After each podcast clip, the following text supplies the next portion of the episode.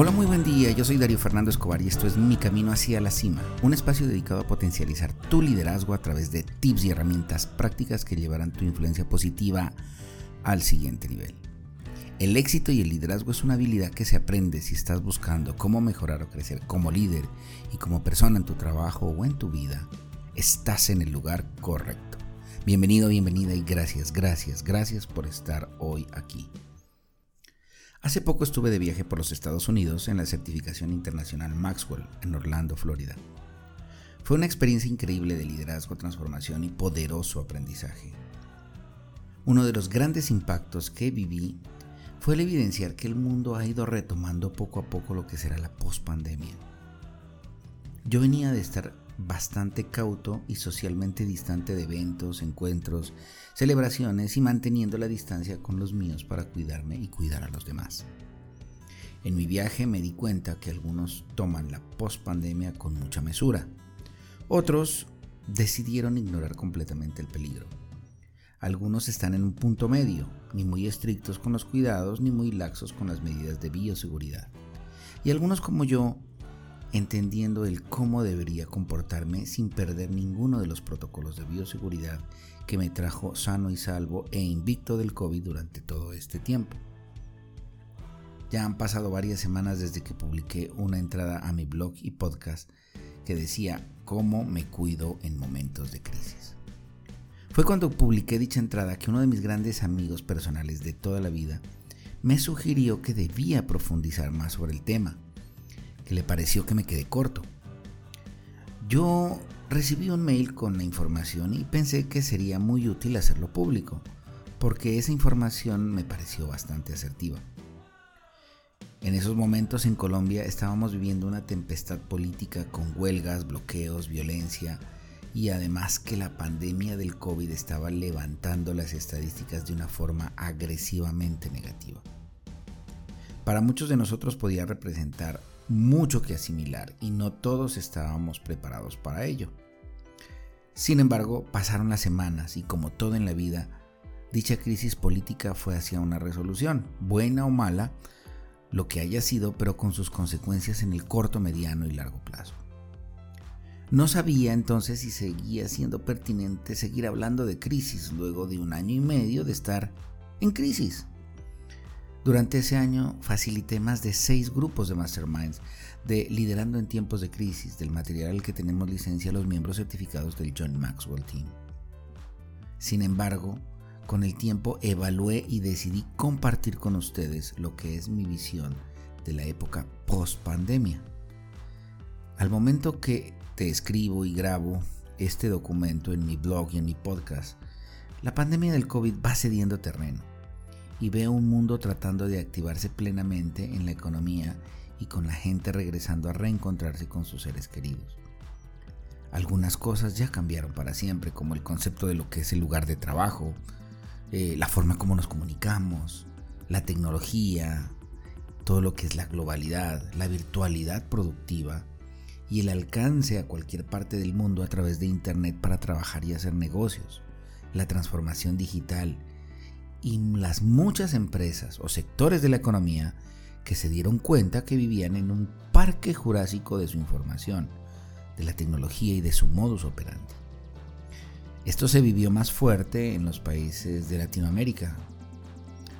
Con todo esto, hoy quiero compartirte lo que es mi visión de cómo ir retornando a esa nueva normalidad. Se me ha ocurrido que podemos dividir esta entrada en tres partes.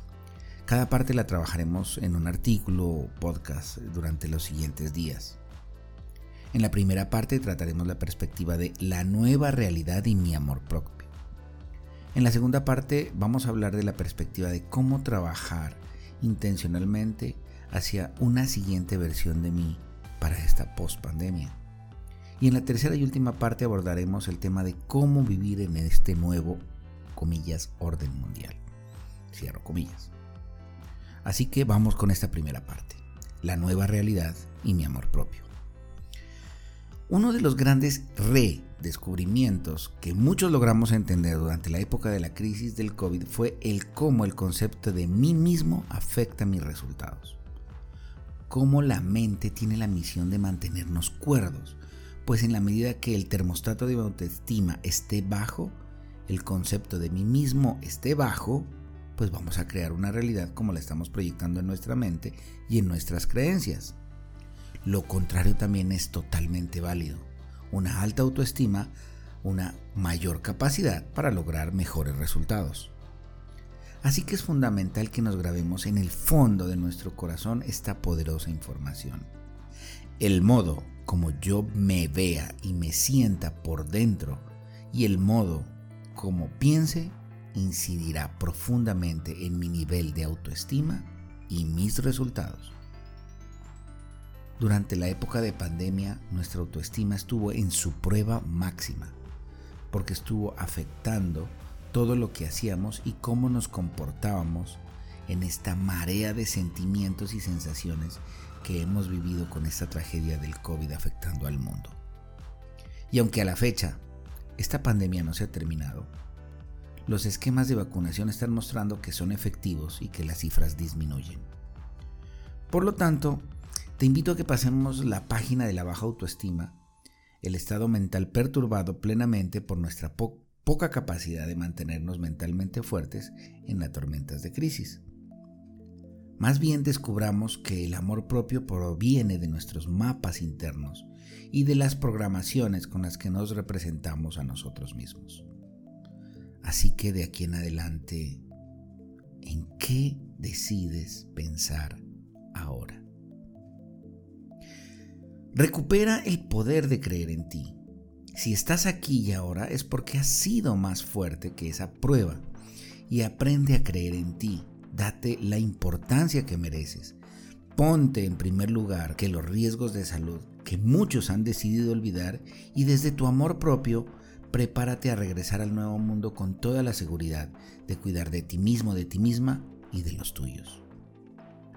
Ten presente que has sido más fuerte que esta prueba y que el universo espera por ti, por tu total capacidad para alcanzar tus sueños, tus metas y crear la realidad que deseas, que mereces y que eres capaz de alcanzar. Así que date un espacio contigo mismo, contigo misma y reflexiona sobre estas cuatro preguntas. Primera pregunta. Cada etapa de mi vida es un ladrillo en la construcción de mi futuro. ¿Hacia dónde quieres marchar ahora? Segunda pregunta. La creencia crea la realidad. Entonces, ¿en qué decido sembrar mi fe? La tercera pregunta. El modo, el mejor modo de cambiar a los demás es cambiando yo mismo.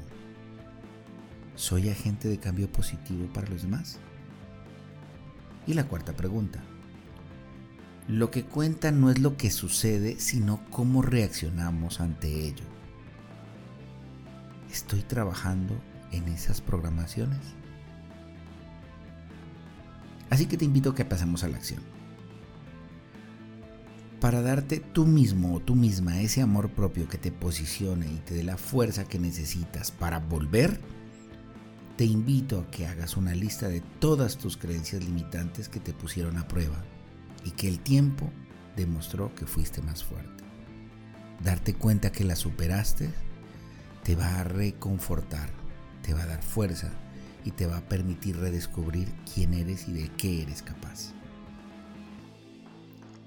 ¿Te quedan algunas creencias que golpean tu autoestima y necesitas todavía superar?